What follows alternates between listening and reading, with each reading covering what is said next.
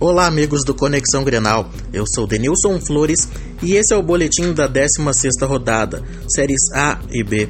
Série A. O Grêmio ficou no empate de 1 a 1 com o São Paulo no Morumbi. Pedro Rocha abriu o placar na primeira etapa. Os gaúchos acabaram perdendo o meio-campo, enquanto os paulistas, na base da vontade, marcaram com Lucas Fernandes no segundo tempo.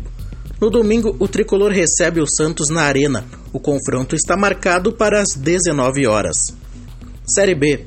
Na tarde do último sábado, o Inter enfrentou o Vila Nova e, jogando novamente pouco futebol, acabou perdendo por 2 a 1. Alípio e Matheus Anderson marcaram para os goianos. William Potker fez o dele de pênalti.